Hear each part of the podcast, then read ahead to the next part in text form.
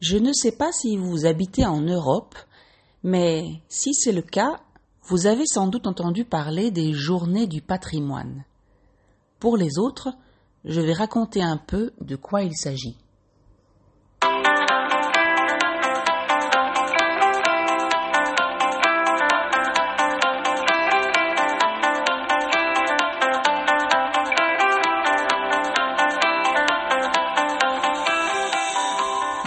Bienvenue à French to Go. Welcome to French to Go.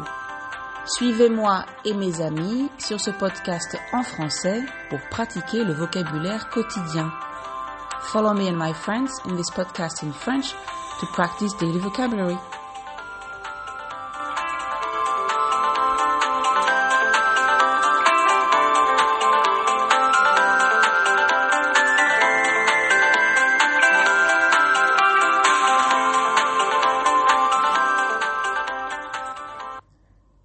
Ne sais pas si vous habitez en Europe, mais si c'est le cas, vous avez sans doute entendu parler des journées du patrimoine. Pour les autres, je vais raconter un peu de quoi il s'agit.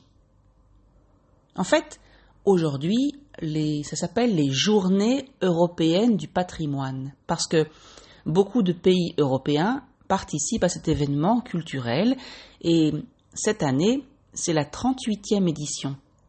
38 ans. Incroyable, non? Et je ne voudrais pas avoir l'air de me vanter.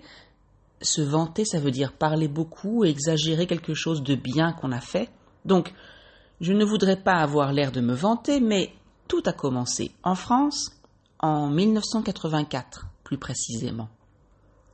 Le ministre de la Culture à l'époque, euh, Jacques Lang, a décidé d'organiser une journée en septembre où des monuments historiques généralement fermés au public sont ouverts de manière exceptionnelle et gratuitement.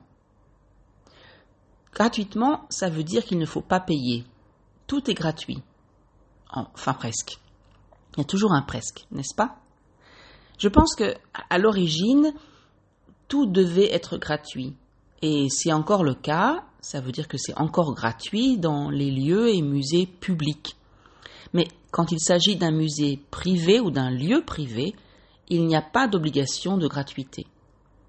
Donc concrètement, ça veut dire que vous devez peut-être payer soit pour entrer, soit pour une visite guidée. Alors, depuis 1984, vous imaginez bien que certaines choses ont changé. D'abord, comme je l'ai dit au début de cet épisode, ces journées font partie aujourd'hui d'un événement européen et pas uniquement français. En France, ça a lieu le troisième week-end de septembre, et donc cette année, cela se passe les 18 et 19 septembre 2021. Je crois que je suis comme une bonne partie des Français, j'aime bien les journées du patrimoine. J'aime bien l'idée que, une fois dans l'année, on puisse visiter notre patrimoine national, nos monuments, nos cathédrales, nos églises, nos châteaux, nos opéras, nos théâtres. Vous me direz sans doute qu'on peut visiter beaucoup de ces lieux pendant le reste de l'année. Et c'est un peu vrai. Mais il y a quand même une différence. D'abord, ce week-end-là, on peut aussi visiter des lieux qui sont vraiment fermés au public. Des banques, des palais de justice, des maisons privées, des hôtels de ville, etc. Comme vous pouvez l'imaginer, les bâtiments les plus visités sont à Paris et encore plus particulièrement, ce sont les lieux officiels du gouvernement. Donc le palais de l'Élysée, où se trouve le président, le palais Bourbon, où se trouve l'Assemblée nationale, le palais du Luxembourg, où se trouve le Sénat, Matignon, où habite le Premier ministre, bref, tous ces lieux qui semblent inaccessibles, c'est-à-dire où on ne peut pas accéder, entrer. Évidemment, il y a aussi beaucoup de bâtiments à visiter en province. La province et toutes les régions en dehors de Paris. Et à Lyon, par exemple, les lieux ouverts au public à l'occasion des journées du patrimoine sont nombreux. L'autre différence, c'est qu'en général, les visites des lieux qui sont habituellement ouverts au public sont différentes ce jour-là. Et en quoi elles sont différentes? Eh bien, on nous propose souvent de visiter une partie du lieu qui n'est pas toujours accessible, ou bien on peut assister à un événement qui n'a pas lieu en public normalement, Ou encore, une visite guidée est proposée pour présenter un autre regard, un autre angle de vue sur le lieu. Je vais vous donner des exemples pour, pour que ce soit plus clair. Cette année, comme tous les ans d'ailleurs, j'ai regardé le programme des Journées du patrimoine pour décider de ce que j'allais voir. Surtout que, à cause de la pandémie, il faut très souvent réserver sa place. Et j'ai fait mon choix. Cette année, je vais aller visiter l'Opéra de Lyon et la halle Tony Garnier. Alors, la halle Tony Garnier, c'est en fait une salle de spectacle, donc où on peut aller voir des concerts, euh, des spectacles, du cirque. Il y a parfois des films et, même des événements sportifs, euh, du tennis, je crois. J'y suis allée quelques fois. Enfin, ça fait déjà un bout de temps que je ne suis pas allée. Un bout de temps, un bout de temps, c'est une expression pour dire quelque temps, à cause de la Covid. Donc tout ou presque tous les concerts ont été annulés cette année. Mais revenons à nos moutons. Revenir à ces moutons, c'est une expression pour dire que on reprend ce dont on parlait avant. Donc, revenons à nos moutons. Pour les journées du patrimoine, la Halle Tony Garnier organise des visites guidées parce qu'en fait, le lieu a eu une histoire assez riche. Le bâtiment a été construit il y a plus de 100 ans pour servir d'abattoir et de marché aux bestiaux. Un abattoir, c'est l'endroit où on tue les animaux pour vendre la viande, et un marché aux bestiaux est un marché où on vend des bêtes, des animaux. Je crois aussi que le bâtiment a servi pendant la Première Guerre mondiale. Mais bon, je pourrais vous en dire plus après ma visite. L'autre lieu que je veux visiter ce week-end, c'est l'Opéra de Lyon. Là, je ne vais pas faire la visite guidée, mais je vais assister au cours de danse des danseurs de l'opéra et ensuite à une répétition du spectacle de danse du chorégraphe Jerry Killian. Sympa, non? Alors j'ai proposé à Mélanie, ma fille, de venir avec moi. Sur le coup, ça veut dire au moment exact où je lui ai fait ma proposition, elle m'a regardé d'un air bête et elle m'a demandé Qu'est-ce que je vais bien faire aux journées du patrimoine avec toi? Alors, je lui ai expliqué le pourquoi du comment, ça veut dire que je lui ai donné toutes les raisons, et je lui ai proposé de regarder le programme sur Internet. Elle a vaguement accepté. Vaguement, ça veut dire que c'est flou, que ce n'est pas clair. Et en fait, une heure plus tard, elle est revenue me voir et m'a dit, d'un air très fier, Je suis d'accord pour y aller avec toi, mais à une condition. J'ai demandé laquelle elle m'a répondu qu'elle voulait qu'on ajoute à notre programme deux endroits qu'elle voudrait qu'on visite ensemble. Parfait, très bonne idée. Deal? Deal. J'étais vraiment contente à l'idée de passer deux jours en balade avec ma fille à Lyon, à l'opéra, à la halle Tony Garnier, mais ça, c'était avant de voir son choix de lieu à visiter. Parce que, vous voyez, tout ce que ma fille a trouvé d'intéressant à visiter dans le long programme des journées du patrimoine, c'est, premièrement, le mémorial national de la prison de Montluc, bien connu pour avoir été un lieu d'emprisonnement et de torture par la Gestapo pendant la Seconde Guerre mondiale. Et deuxièmement, le crématorium de Lyon. Oui, oui, l'endroit où on organise la crémation d'un corps après son décès. Donc on brûle le corps au lieu de l'enterrer. Bref, j'ai bien regretté d'avoir accepté l'offre de Mélanie.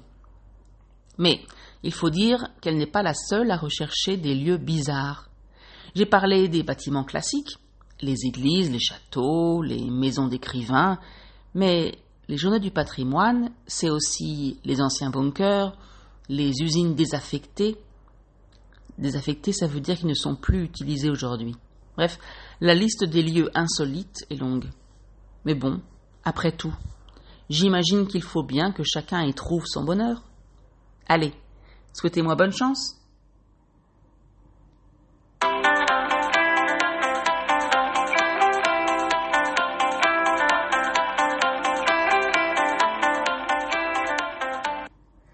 Alors regardons maintenant un peu plus en détail le vocabulaire. Se vanter, donc se vanter ça veut dire parler encore et encore de quelque chose qu'on a fait ou qu'on possède. C'est assez mal vu. Par exemple, on pourrait dire oh, Julien n'arrête pas de se vanter qu'il a eu une promotion à son travail. Inaccessible, ça vient du mot accès, qui veut dire entrer. Donc, accessible veut dire qu'on peut entrer, où on peut entrer, et inaccessible, où on ne peut pas entrer. En temps normal, les bâtiments comme le palais de l'Élysée ou Matignon sont inaccessibles. Un bout de temps, ça veut dire un morceau de temps. Donc on peut remplacer cette expression par un certain temps ou quelque temps. C'est une expression utilisée en français familier et généralement on ne prononce pas le E de deux. Par exemple, ça fait un bout de temps que je n'ai pas vu Julien. Il fait quoi? Revenir à ses moutons. Alors, comme je l'ai dit, c'est une expression familière que l'on utilise pour revenir à ce qu'on disait avant, généralement quand on a fait une parenthèse dans la discussion, c'est-à-dire qu'on a changé de sujet. Par exemple, si je vous parle des journées du patrimoine et tout à coup je change de sujet pour parler de ma fille et de sa rentrée des classes, je peux continuer mon histoire sur les journées du patrimoine en disant Bon, je reviens à mes moutons. Sur le coup, ça aussi c'est une expression familière et on peut la remplacer par à l'instant même, à ce moment même. Euh, par exemple, si je raconte à Céline ce que m'a dit ma fille et qui m'a étonnée, je vais lui dire Sur le coup, je n'ai pas compris. Ça implique qu'ensuite, j'ai compris. Expliquer le pourquoi du comment. Alors ça, ça veut dire donner toutes les raisons, les motifs, les explications. Par exemple, à propos d'un sujet que je n'ai pas compris, mon mari va m'expliquer le pourquoi du comment pour que j'ai toutes les informations et que je comprenne bien. Vaguement, ça veut dire de manière floue, pas claire, imprécise. Par exemple, mon fils m'a vaguement expliqué pourquoi il ne voulait pas aller à la fête de son copain. Il ne m'a presque pas donné d'explication. Et enfin, la dernière expression que j'aime beaucoup, chacun y trouve son bonheur. On peut aussi dire chacun y trouve son compte. Cela veut dire que tout le monde peut trouver quelque chose qu'il aime qui l'intéresse, qui lui convient. Par exemple, en enregistrant les épisodes du podcast French to Go, j'espère que chacun y trouvera son bonheur.